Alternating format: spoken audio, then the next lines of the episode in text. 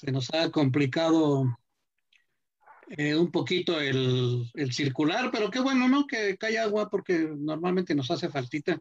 Pero pues aquí, eh, dando inicio a este programa, que hoy lo vamos a dividir en dos partes, ¿no?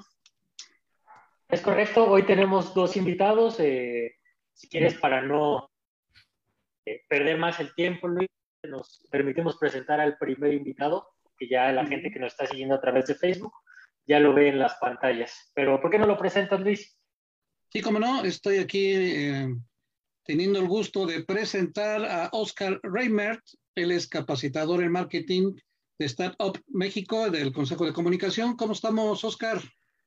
Hola, ¿qué tal? Muy bien, gracias. Aquí con las maravillas de la tecnología y transmitiendo desde un lugar público. Ah, sí, vemos que hay unos arbolitos por ahí atrás. Así es, la maravilla de la tecnología y del Internet. Sí, queríamos sin esto, hombre. Tenemos otro invitado que vamos a presentar un poquito más adelante, pero pues queremos aprovechar el tiempo para este primer bloque que nos va a acompañar Oscar. Y pues, ¿qué nos traes, Oscar? Claro que sí. Eh, fíjate que en esta ocasión el Consejo de la Comunicación, como bien sabemos, eh, eh, es una organización que se dedica a crear y a fomentar campañas de tema social a través de sus aliados. Y en esta ocasión decidimos lanzar esta campaña titulada Pieza Clave. Y Pieza Clave tiene que ver con un tema importantísimo el día de hoy, que es la reactivación económica y social de nuestro país, porque sabemos eh, a ciencia cierta que esta pandemia definitivamente nos ha dejado con una incertidumbre tal que la gran mayoría de las familias mexicanas siguen viviendo con esta incertidumbre, siguen trabajando y siguen buscando el pan de cada día, haciendo y deshaciendo lo posible, lo imposible para poder salir adelante. Preocupado por esto, el Consejo de la Comunicación decidimos lanzar esta campaña, como bien mencioné hace un momento, pieza clave.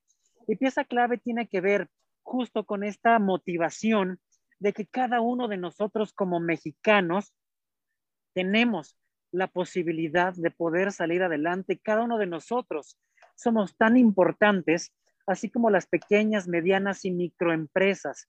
Recordemos que en tan solo 17 meses al principio de la pandemia, más de 1.300.000 empresas entre pymes y micropymes cerraron definitivamente sus puertas a raíz del COVID-19, al menos en México. Esto hablando únicamente de empresas formalmente registradas, sin contar obviamente todas aquellas informales que como bien sabemos, tanto el sector informal como el formal, hablando específicamente de las pymes y micro y pequeñas empresas, forman prácticamente el 70% de actividad económica de nuestro país. Entonces, definitivamente son temas bastante complicados en donde la gran mayoría nos hemos visto afectados, no únicamente por el tema de salud, no únicamente por el tema emocional, sino también por el tema económico, sumado también seguramente algunas pérdidas de algún familiar, en fin, entre otras cosas.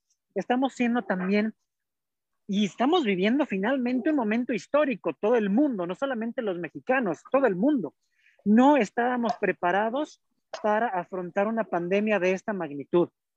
Y tal está que la gran mayoría de las empresas, no únicamente mexicanas, sino a nivel mundial, se vieron drásticamente afectadas. ¿Por qué? Porque no teníamos previsto dentro de nuestros esquemas, dentro de nuestros, finalmente, eh, eh, cuestiones administrativas, el tener una pandemia a la puerta o venidera en algún futuro. Por ello, el Consejo de la Comunicación se basó en cuatro pilares importantísimos para poder estructurar esta campaña. La primera de ellas es la reactivación económica gracias al empleo. Qué importante es poder emplear a las personas. Si tú, pequeño, mediano, gran empresario que me estás viendo, me estás escuchando en este momento, tienes la posibilidad y la capacidad de seguir empleando a personas, adelante, hazlo. Y si no lo tienes y eres un joven, eres un ama de casa, eres un chico que quiere emprender, hazlo. Hoy más que nunca el autoemprender o el emprender definitivamente está siendo parte importante de esta derrama económica. El otro día estaba leyendo un estudio que se hizo en México y en otros países de Latinoamérica, una gran cantidad de jóvenes entre 18 a 25 años de edad durante lo que va de este año empezaron a tener una derrama económica aproximadamente de 8 mil pesos mensuales, teniendo alguna actividad económica gracias al Internet, gracias al comercio digital, vendiendo productos o servicios a través de alguna red social o de alguna plataforma de delivery. En algún momento ya habíamos escuchado este famoso caso de las nenis, estas mujeres emprendedoras, tal vez madres solteras, que decidieron emprender y buscar tal vez el sustento para su familia, vendiendo algún producto o servicio para poder llevar el pan a sus hogares o a sus hijos. Hoy en día ya existe una academia de emprendimiento para estas mujeres emprendedoras que se llama Neni Academy, en donde finalmente tiene que ver con esta estructura de que las mujeres y en general los mexicanos, pues valga la palabra, somos luchones y sabemos salir adelante. Pues está bien, bien comentado que en épocas de crisis son épocas de oportunidad y eso lo demuestra. Vemos cómo eh, pues muchas personas se adaptaron a esta, a esta crisis emprendiendo y generando incluso fuentes de empleo. ¿eh? Eh, yo creo que es una buena labor la que están haciendo ustedes de reactivar la, la economía porque bastante falta nos está haciendo. Claro, y no basta únicamente, creo que con el aspecto emocional o sentimental, basta también con las acciones, con el hecho de que si tú tienes la posibilidad, uno, de emplear, de capacitar o bien de autocapacitarte para poder salir, salir adelante, de poder ayudar a proveedurías locales o inclusive de tener algún tipo de sustentabilidad y apoyo hacia lo que nos conlleva, pues definitivamente saldremos adelante muchísimo más rápido. Sabemos que estamos a expensas de un semáforo en donde si cambia rojo, verde, amarillo, etcétera, pues obviamente la industria, tanto turística como industrial, como restaurantera, etcétera, tal vez se va pausando, tal vez va caminando, tal vez no. Definitivamente los jóvenes hoy más que nunca están siendo partícipes y están siendo esta clave fundamental para poder salir adelante. Una de nuestras recomendaciones es, si tú tienes el ánimo y las ganas de poder emprender, hazlo pero que tenga que ver con el comercio electrónico. A partir del 2019, México todavía estaba en pañales, hablando en temas de comercio electrónico. El COVID-19 vino a sacarnos de esta zona de confort y aventarnos y apresurarnos hacia el comercio electrónico. ¿Quién no de ustedes ha comprado algún artículo o pedido algún servicio a través de alguna plataforma de Internet, a través de alguna plataforma de delivery, alimentos, supermercado, etcétera. Entonces, definitivamente, la ayuda está ahí. Y finalmente también nos estamos cuidando porque en la gran mayoría de las veces tiene cero contacto. Entonces, si tú que me estás viendo tienes esta posibilidad de poder emprender a través del comercio electrónico, hazlo. Si ya tienes un negocio presencial, nosotros los mercadólogos tenemos una frase icónica que se llama omnicanalidad.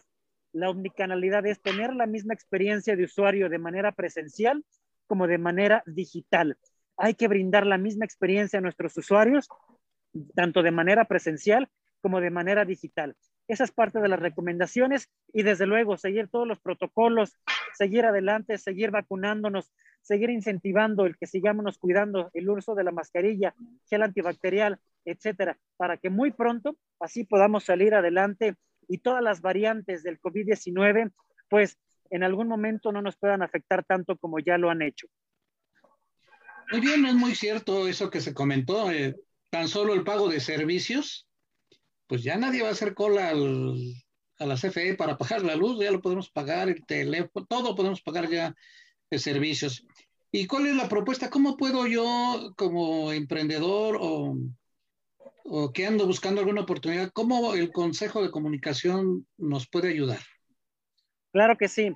De entrada, eh, tenemos nuestras plataformas sociales, Facebook, Twitter, Instagram.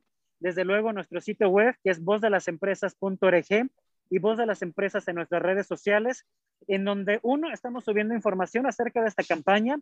Dos, estamos subiendo convocatorias para aquellas pymes que si cumplen ciertos requisitos serán acreedores a grandes beneficios, desde capacitaciones, desde algunos incentivos económicos de otras transnacionales, etcétera. Y además también algo que es importantísimo, desde Facebook se están llevando a cabo webinars completamente gratuitos con expertos en distintas materias y además con algunos empresarios mexicanos que, como bien lo decías hace un momento, han logrado transformar su modelo de negocio, han logrado transformar su empresa y han evolucionado, y han tenido un gran éxito durante esta pandemia y algunos de ellos nos están brindando esta expertise y algunos tips para poder salir adelante.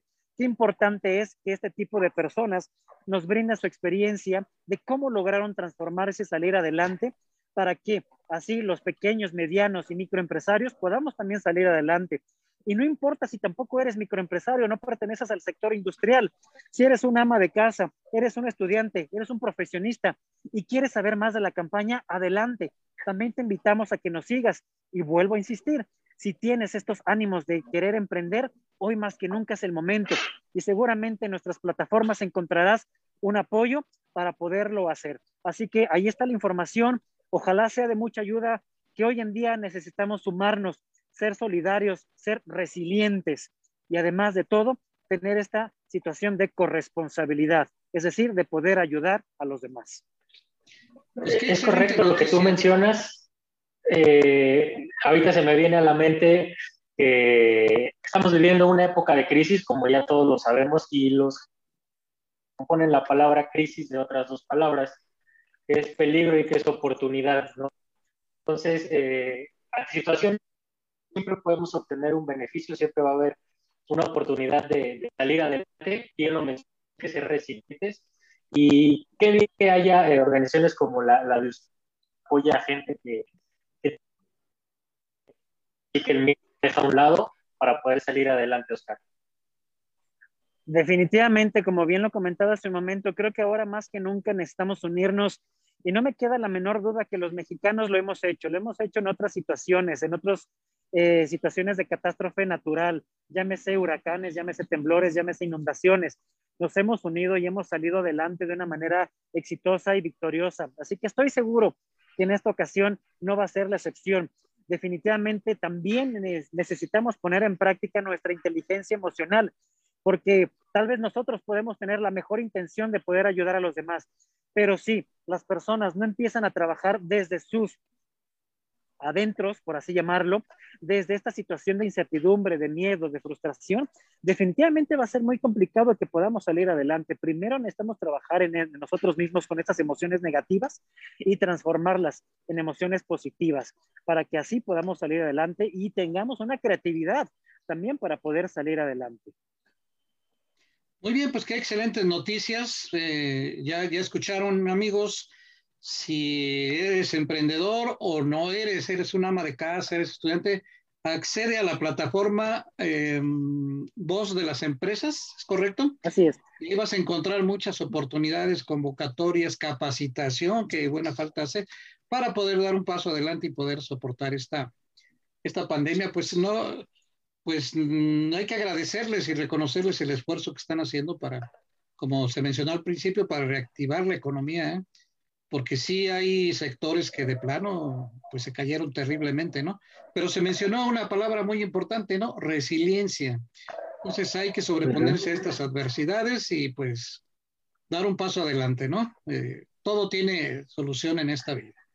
Y más Así es. emprendedor, ¿verdad?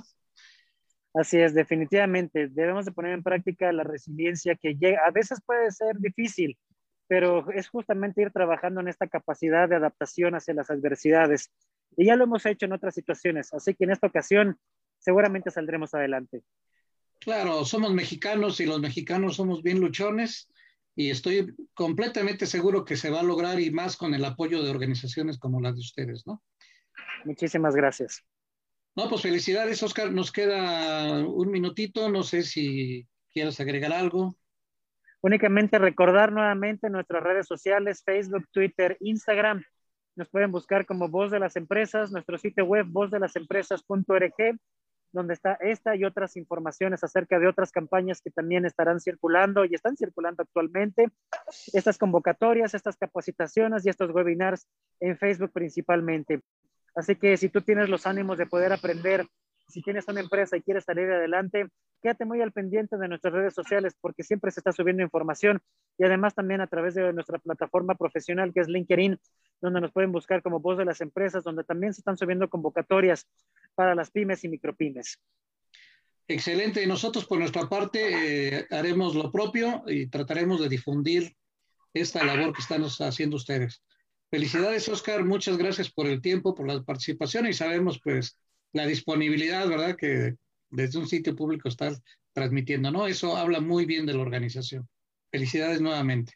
Jorge, ¿quieres agregar algo para agradecerle a Oscar? Agradecerle a Oscar que haya estado con nosotros y esperamos tenerlo pronto nuevamente con poder platicar más acerca de lo que ellos hacen. Pero Luis está llamando a la primera pausa. Oscar, muchas gracias. Eh, les pedimos a nuestros amigos que nos siguen a través del 107.1 FM que no se vayan. En un momentito regresamos con vínculos industriales. Gracias, Oscar. Hasta luego. Hasta luego. Gracias.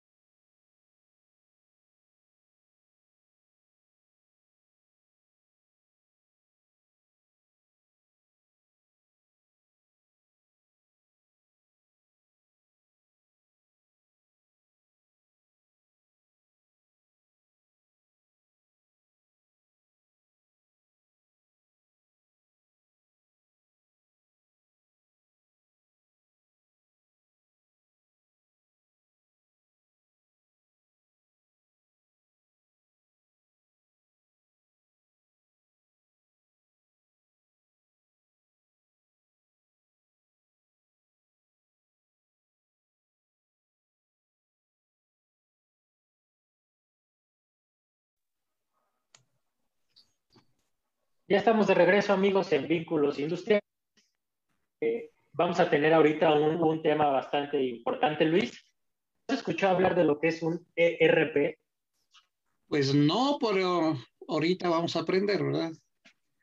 Sí, es correcto. A lo mejor muchos de nuestros radioescuchas no, han, no están familiarizados, nunca han escuchado lo que es un ERP, pero para eso tenemos a nuestro, a nuestro experto en el tema. Así que, ¿qué te parece si lo presento, Luis? Sí, em,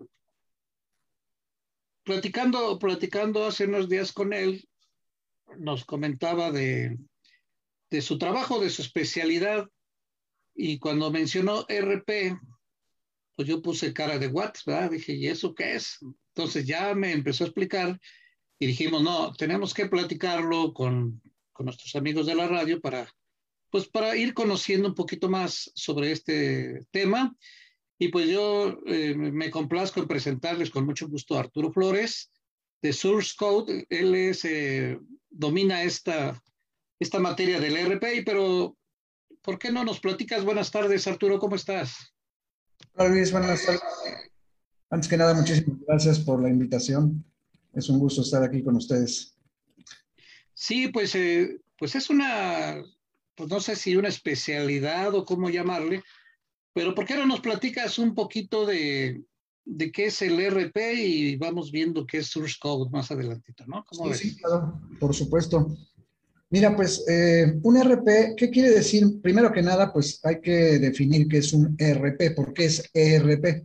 Ajá. ERP son las siglas en inglés de Enterprise Resource Planning. Esto quiere decir la planeación de los recursos de la empresa. Ajá. Entonces, eh, en, español, o vamos a decir, eh, en los eh, países de habla hispana se mantuvo las siglas ERP para, mencionar este tipo de, programas, de sistemas, ¿no? Y bueno, ¿qué es un ERP? Bueno, un ERP es un conjunto de programas que están totalmente integrados y que apoya las operaciones de, de todas las áreas de una empresa. O sea, apoya las operaciones de ventas, de facturación, de inventarios, de contabilidad, incluso de manufactura y en algunos casos hasta recursos humanos. Hay otro, otro módulo, podemos decir, del RP que es el CRM. El CRM es por las siglas de Customer eh, Resource Management, ¿sí? O sea, lo que es el manejo de la relación, eh, perdón, Customer Relationship, perdóname, Customer Relationship Management, ¿sí? Que son el manejo de las relaciones con los clientes. Ajá. Estos, eh, este programa CRM, por ejemplo, que es parte del RP, sirve para manejar todo lo que son las ventas de la empresa, pero para poder llevar un control muy cuidadoso desde lo que es un prospecto, cómo se le ha contactado, cuántas veces se le ha contactado, si ya se le envió una propuesta, este, si hay alguna actividad pendiente de hacer con ese prospecto, en fin, o sea, son es un control muy, muy, muy cercano de lo que es la relación con el cliente desde que es prospecto. Entonces, también es una parte muy importante. Entonces, el RP lo que hace es combinar todos estos programas en un solo sistema, ¿sí? Lo que se le puede llamar un sistema integrado, o lo que se conoce como un software, ¿no? Y que, que este software corre o se ejecuta sobre una sola base de datos. Este es un punto bien importante, porque lo que sucede con muchas empresas, sobre todo algunas pymes o mi pymes, ¿sí? o sea, las más pequeñas, es que con el crecimiento, ellos a lo mejor iniciaron llevando el control de su en hojas de Excel. ¿Sí? Hojas de Excel. Y una hoja de Excel para la contabilidad, para llevar el, el libro mayor, ¿Qué otra hoja de Excel para llevar los inventarios, ¿Qué otra hoja de Excel para, para diferentes cosas. Entonces, conforme van creciendo las empresas, pues van requiriendo eh, llevar un control más cuidadoso y sobre todo que la base de datos donde están llevando todo esto sea una sola. Que si el, el, el, personal de inventarios de la bodega recibió eh, una mercancía, al dar la entrada a él al almacén, el contador ya sepa que está una nueva existencia ahí y que ya están generados incluso los asientos contables de esa, de esa recepción. Que si la gente de ventas genera un pedido, pues ya está generada la, prefactura, vamos a llamar, para cuando ya el, cliente diga, ya mándame tu factura, ya está generada la, factura, la prefactura para que se pueda enviar la factura. En fin, todo todo está integrado en un solo lugar. De tal manera que todos los departamentos intercambian información y acceden a información en un solo lugar. Entonces, esto es eh, algo maravilloso cuando, cuando, ya, cuando tú estabas llevando tu control en, una hoja en hojas de Excel, de repente ya tienes todo en, en una sola base de datos, ¿no? Entonces... Bueno, sí, sí, igual, Adelante, Jorge. Sin ser igual, pero es muy parecido a un... Sí, era lo que comentaba del CRM. El CRM es específicamente para llevar el control de las relaciones con los clientes, desde que son prospectos. ¿sí? Vamos a decir, tú, tú llevas el control de, vamos a decir, tú compras un directorio de, de empresas y ese directorio de empresas lo puedes capturar en el CRM, ¿sí? y empezar a llevar un control desde ahí de cómo se le va dando el tratamiento al, o, cómo se le va dando el seguimiento a cada uno de esos prospectos. que, si, que si ya es un prospecto calificado, que si ya se le envió la cotización, que si ya este, autorizó que se le enviara la factura. O sea, se definen cierto, cierto, lo que se le llama un embudo de ventas, y se le va dando ese seguimiento a todos los prospectos, ¿sí?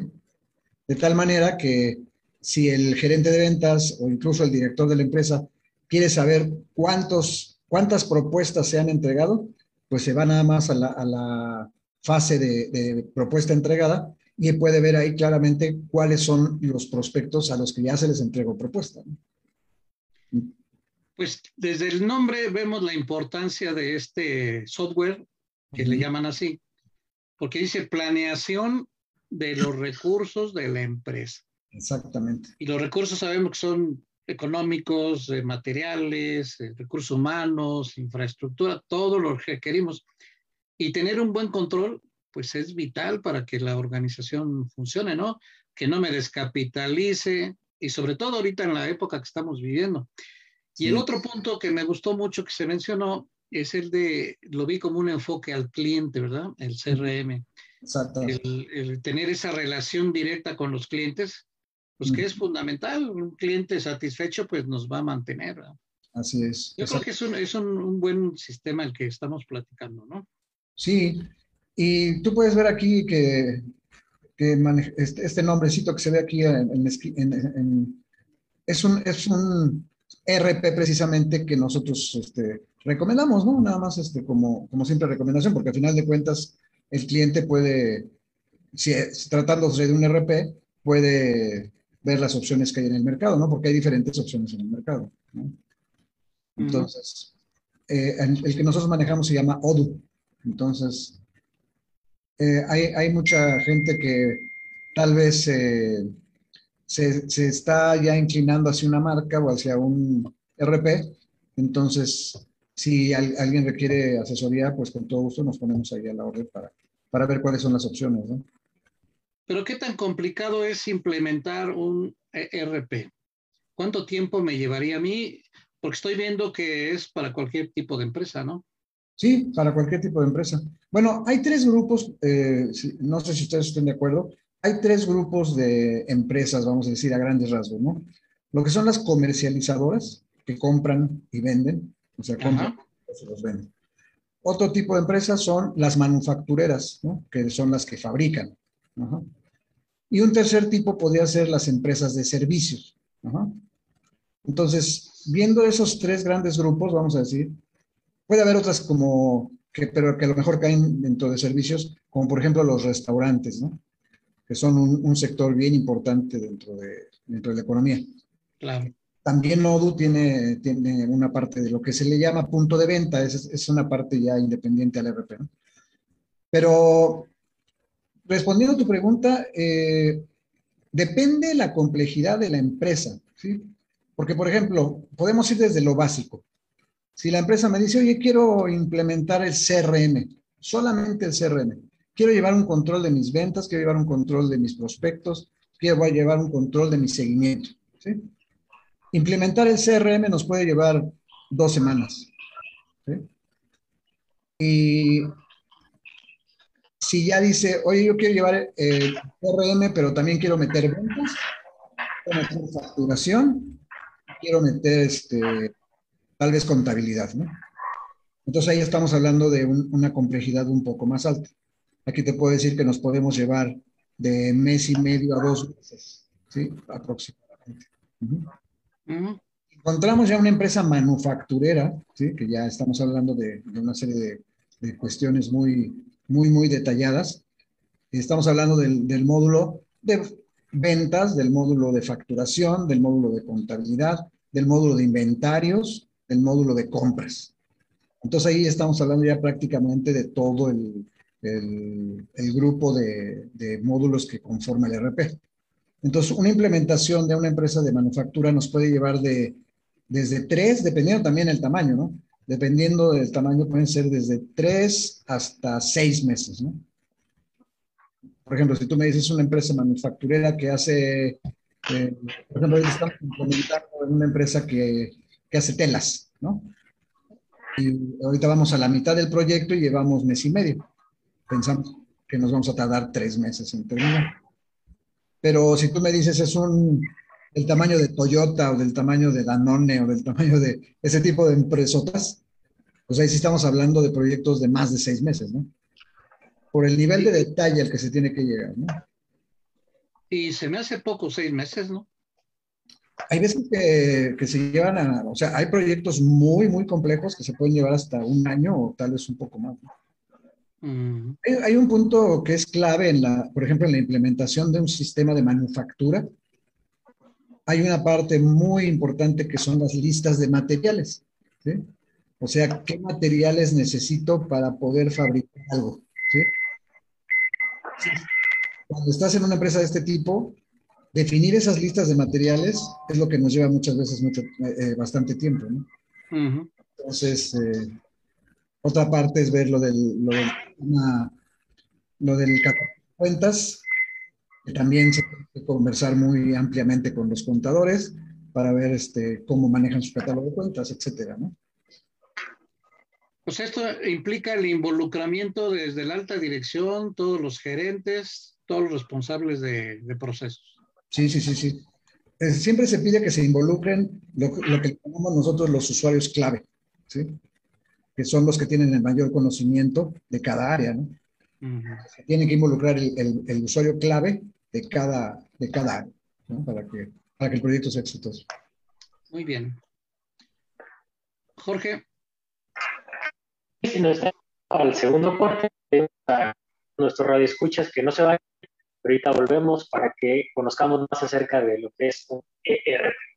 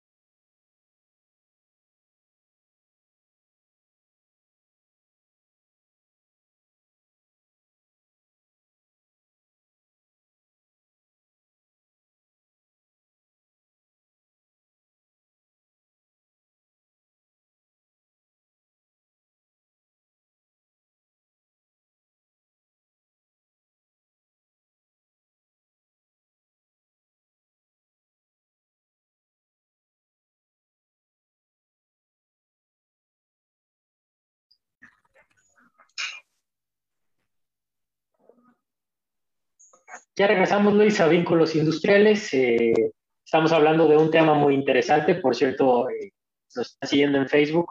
Le mandamos un saludo a que dice que qué tan interesante. Ok, pues gracias que se contactó. Pues ya nos está, ha estado platicando eh, Arturo sobre todo esta, la importancia de, pues de tener un ERP. Vamos a imaginar que yo soy un emprendedor o un empresario, tengo una microempresa o pequeña o mediana, no importa. Pero todavía manejo mis sistemas con, hojas de cálculo, con hojas de Excel. ¿Cuáles serían los síntomas, vamos a decir así yo, o las señales que me pudieran eh, motivar a cambiar mi sistema a un ERP? Excelente pregunta, fíjate, porque de hecho existen cuatro motivos, yo lo, yo lo he puesto siempre como cuatro motivos o cuatro síntomas por los que una empresa requiere un ERP. Uno, bueno, es, es la baja productividad que pueden llegar a tener porque utilizan programas o herramientas ineficientes, como estás comentando, hojas de Excel, eh, programas pequeñitos que a final de cuentas les llegan a quedar chicos, ¿no? Eh, y que, bueno, requieren tiempo para estar actualizando eso, ¿no? Por ejemplo, ahorita estoy visitando a una empresa que, que las ventas se les complican porque para que se sepa quién tiene qué cliente, hay que esperar a que cada vendedor actualice la hoja de cálculo donde están los clientes, ¿no? Entonces, cuando la hoja de cálculo llega al gerente de ventas, pues ya pasó por tres o cuatro manos, ¿no? Entonces, este, puede ser hasta poco confiable la información, ¿no? Entonces, esto genera, sobre todo, como te comento, no es lo mismo que pase la hoja de, que pase la hoja de cálculo de persona en persona para que llenen los datos que se necesitan, a que todos al mismo tiempo puedan accesar, accesar la base de datos y actualizarla. ¿sí? Lo que se puede llevar una hora o dos horas, lo pueden hacer en 10 minutos, 15 minutos. Entonces, la productividad se incrementa maravillosamente ¿no? con un RP. Otro síntoma puede ser la falta de control en las cuentas por cobrar. ¿sí? Y, ustedes me han de preguntar, ¿por qué específicamente las cuentas por cobrar? Y es que llega a suceder que, por ejemplo, eh, existen empresas que están surtiéndole a sus clientes a crédito. Y de repente, pues dicen, híjole, le estoy surte y surte y surte. Y ya de repente se les ocurre, oye, ¿cómo andamos en cuentas con fulanito de tal? Toca muchísimo la cobranza, ¿no? Porque entonces el cuate agarra su teléfono y, oye, este, fulanito de tal, me debes tanto y ya te pasaste de la fecha, ¿no? Ok, le pueden dar un crédito de 30 días pero si a los 30 días no le pagan, eso ya es una, es una merma para la empresa, ¿no? Ya de, de no, no poder cobrar esas cantidades, ¿no? Entonces, yo por eso menciono mucho las cuentas por cobrar. Muchas veces he tenido casos en que solamente con la recuperación de la cobranza pueden pagar el proyecto. O sea, tanto que les debían, sí. De tanto que les debían, ¿no? Entonces, Realmente es, es impresionante.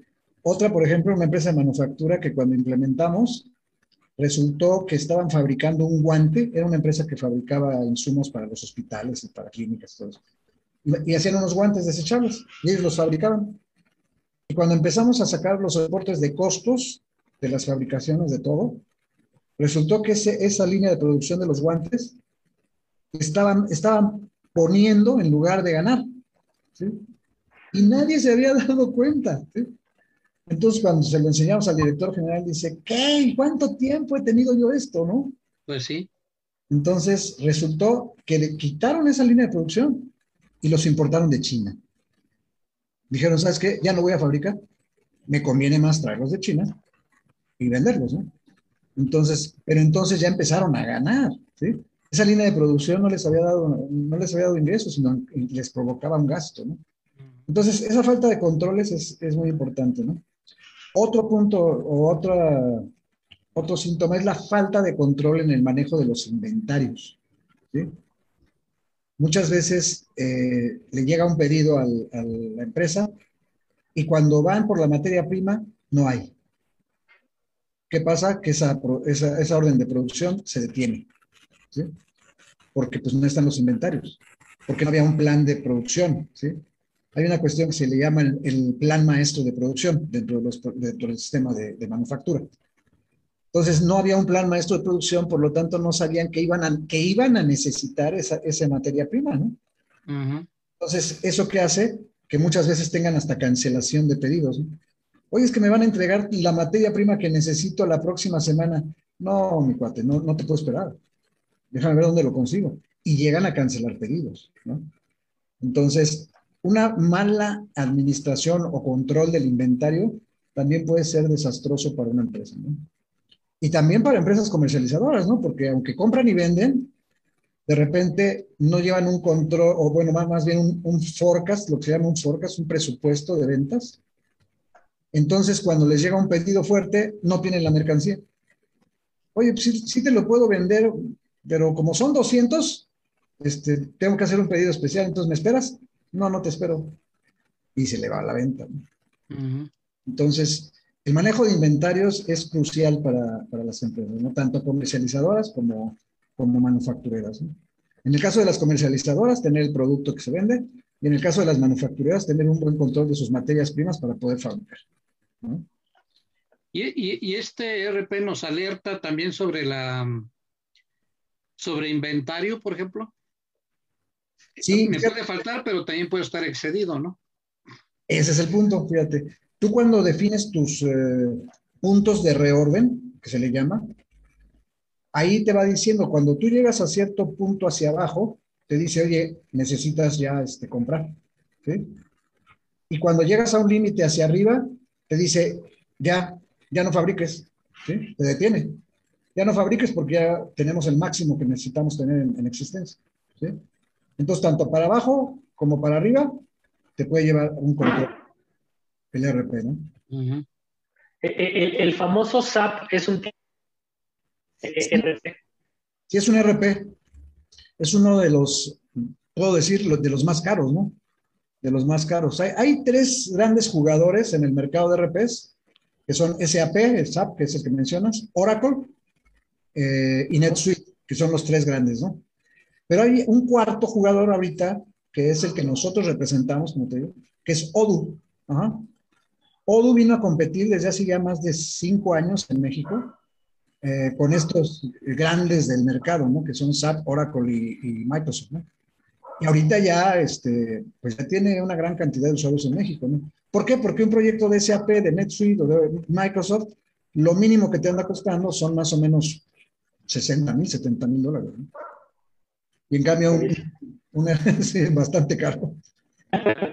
Y este, pero un, un, eh, un, RP o una implementación de Odoo pues puede ser la tercera, la cuarta parte, la quinta parte, ¿no? Dependiendo el, tipo de... Pues por eso se ha posicionado tan fuerte en estos últimos años. Sí, pues suena interesante y pues realmente una empresa que quiera invertirle, porque no va a ser un gasto, va a ser una inversión, ¿verdad? La voy a recuperar eh, en, en, cierto tiempo, en ahorros, en incremento de productividad, en, pues en los famosos desperdicios que mencionamos, ¿no? Sí. A lo mejor también nos habla de sobreproducción. ¿Entra ahí ese control? Sí, claro, como te comentaba. Ah, perfecto. ¿Por qué no regresando del corte? Porque creo que Jorge ya nos está llamando al corte, ¿verdad? Sí, sí, sí. Sí, vamos a una pausa. ¿Ibas a decir, Luis? Sí, no, y regresando platicamos. platicamos ok, perfecto. No se vayan, regresamos a vínculos industriales. Muy bien.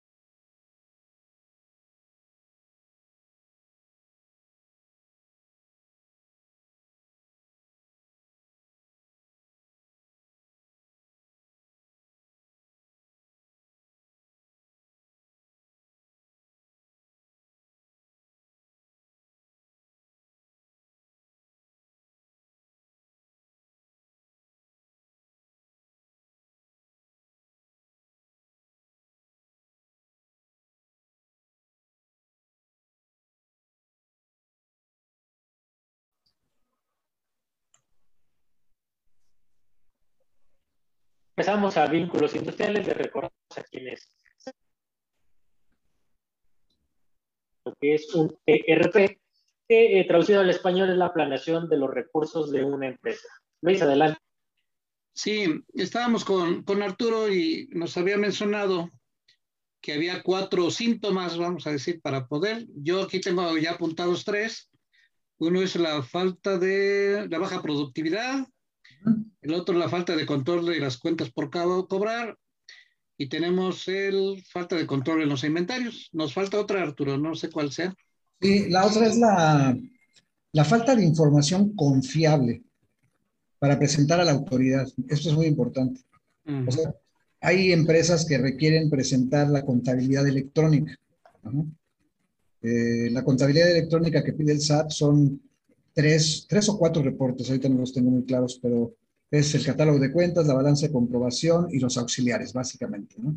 los, los, reportes que hay que presentar a la autoridad de manera electrónica. Entonces, eh, si tú no cumples, si estás requerido hacer esto, a, la, a, la, a, las principales empresas que se les pide esto es cuando piden devolución de IVA, ¿no?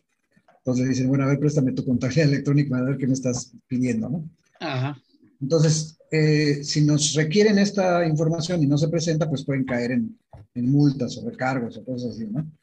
Y también para la toma de decisiones importantes, como pueden ser nuevas inversiones.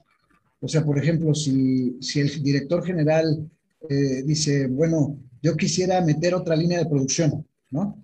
O yo quisiera meter otro producto en, el catálogo, este, pero no, no sé si aventarme o no aventarme, ¿no? Porque no tengo información que me diga cómo vamos, ¿no?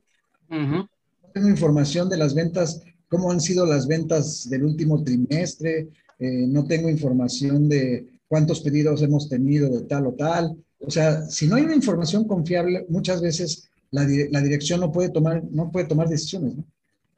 Entonces, Así es. muchas veces esas decisiones son para incrementar los ingresos de la empresa, ¿no? Entonces, pues si están parados, parados, parados, porque no saben para dónde moverse, pues definitivamente va, a haber una, a lo mejor no pérdida, ¿no? Pero no van a dejar de ganar. Claro. Algo que podrían ganar, ¿no?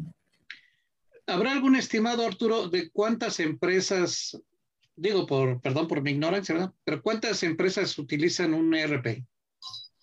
O a lo mejor es algo muy común.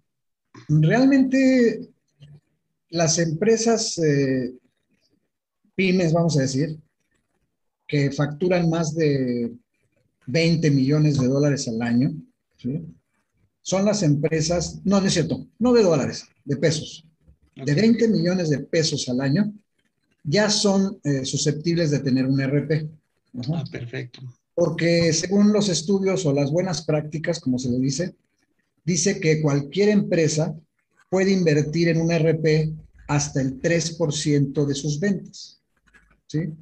Entonces, eh, estamos hablando de que si una, empresa vendió 20 millones de pesos en el año, puede gastarse hasta 600 mil pesos en un RP. ¿sí? Mm. Justamente que me adelantaste, Luis, la pregunta que le era este, y fíjate que eh, eh, por allí vi, eh, ahorita que, aproveché tu pregunta, en México el 5.9% de las pymes tecnologías de la información, en este caso un RP. Ah, muy poquito, 5% es muy poco. Hay un gran área de oportunidad aquí. Sí. Arturo, ¿te, ¿tendrás algún caso, no sé si tengas a mano algún caso de alguna empresa de éxito que hayas Sí, cómo no. que nos puedas relatar así brevemente.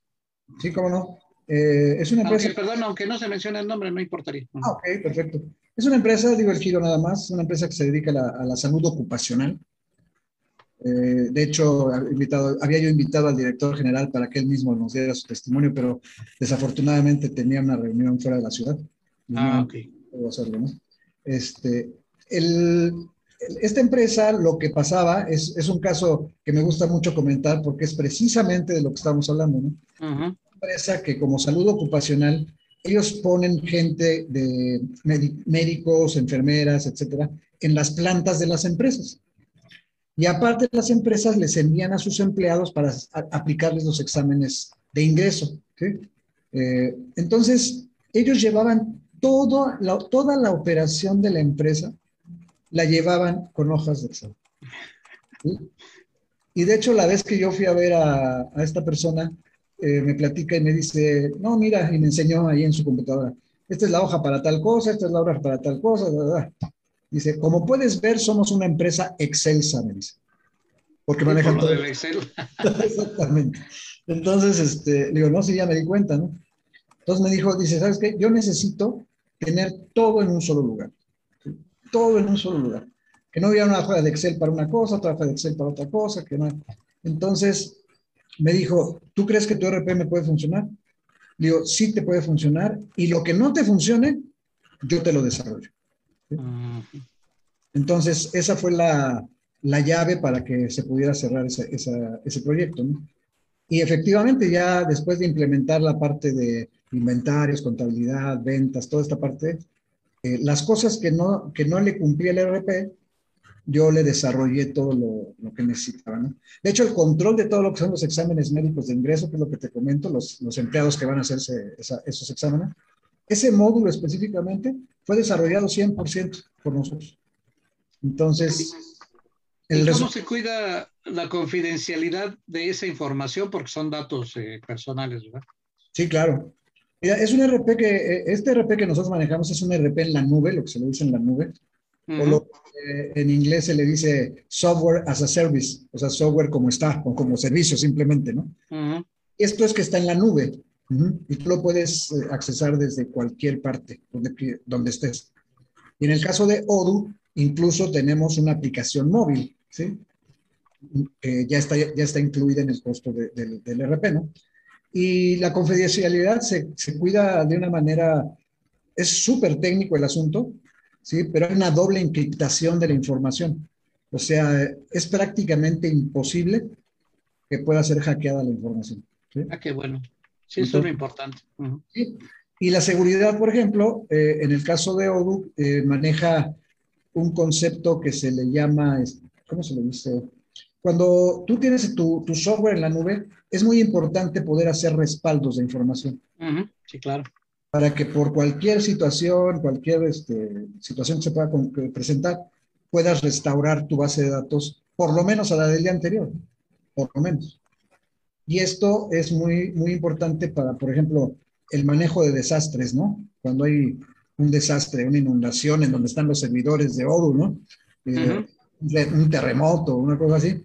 Odoo tiene las mismas bases de datos en Europa, en Asia y en América. ¿sí? Se replican las bases de datos en los tres lugares para que si hay un desastre en la, en la instalación de América, pues, pues, se recupere de otro, de otro site. ¿no? Ya, pues eso es muy bueno y pues nos da, nos da tranquilidad a, los que utilicemos, bueno, los que utilicen el ERP. Sí. ¿Dónde, dónde, dónde, si alguien se interesa, Arturo, dónde te pueden localizar? Eh, bueno, mira. ¿Alguna eh, página, algún teléfono? Sí, claro. Eh, la página de Source Code es, de nosotros es Source Code, o sea, se escribe S-O-U-R C-E-C-O-D-E .mx. Sourcecode.mx. Esa es la página de internet. Eh, tenemos también eh, en Facebook, tenemos eh, facebook.com, diagonal sourcecode, sourcecode otra vez, MX, todo junto. Sourcecode.mx, todo junto. Y en Instagram estamos como sourcecode también MX, tal cual también como, como en Facebook. ¿no? Y mi teléfono, si alguien quiere llamarme con todo gusto, eh, mi teléfono es 55 5287 3700. Eh, lo repito, 55 5287 3700. Y mi correo electrónico es Arturo, con el dominio de Source Code, arturo arroba sourcecode.mx. ¿Cuánto tiempo tiene Source Code en el mercado, Arturo? Ya tiene 10 años en el mercado. 10 años. Sí. Ya es un buen tiempo, ya tiene buena... Sí, realmente ya, ya es un tiempo y, y, bueno, ya manejando esta parte de, de Odoo, porque es, eh, es el, el, foco ahorita que, que, tenemos aquí en San Luis, eh, manejando Odoo ya vamos a cumplir prácticamente dos años. ¿sí? No, perfecto. Entonces, pues ahí estamos a, la orden para quien, incluso eh, ofrecemos una consultoría gratuita para sugerir, ¿no? O sea, podemos hacer un análisis de la situación de la empresa y entonces decirle, mira, necesitas esto, esto y esto. Sí, porque eso es importante, ¿no? Eh, hacia dónde, cuál va a ser mi alcance, cómo puedo llegar a, implementar este sistema. Exactamente. Muy bien, Arturo, pues mira, nos quedan un par de minutitos. No sé si quisieras agregar algo a esta conversación, algo que consideres relevante. Bueno, que eh, pues eh, consideren que un RP realmente es como un equipo. Por ejemplo, si tú tienes un equipo con el que fabricas y se te llega a descomponer, no te importa pagar lo que te cobre el ingeniero que te lo va a reparar para poder seguir fabricando, ¿no? En un RP, créeme que un RP puede llegar a ser tan indispensable y tan, necesario, tan necesario como este tipo de, o sea, como un equipo, ¿no? Como una máquina, ¿no? O sea, que no, que no lo duden en invertir en un RP porque realmente a final de cuentas les va a dar un beneficio impresionante. Muy bien, pues eh, yo creo que sí estamos eh, bien interesados en esto. Ojalá y haya personas del, auditorio que se hayan interesado y, y pues por ahí te estarán buscando. Arturo, no me resta más que agradecerte tu tiempo, tu disponibilidad, habernos cedido un espacio para, eh, ¿cómo se llama? Voz de las empresas. y no sé, este, pues por ahí estaremos pendientes de otra invitación. Jorge, ¿quieres agregar algo ya para despedirnos? Agradecerle a nuestro invitado Arturo, fue una plática bastante interesante. Agradecerle como siempre a Lucero en cabina y a todos nuestros radioescuchas que nos siguen miércoles a miércoles, Luis. No, pues muchas gracias y pues no se les olvide, voz de las empresas y también Source Code están disponibles para atender sus eh, necesidades. Muchas gracias, esto fue Vínculos Industriales, mi nombre es Luis García, acompañado de Jorge, y nos vemos aquí el próximo miércoles en punto de las 5 de la tarde. Cuídense y no se mojen mucho. Hasta luego. Gracias. Hasta luego, buenas tardes. Hasta luego, gracias. Hasta luego.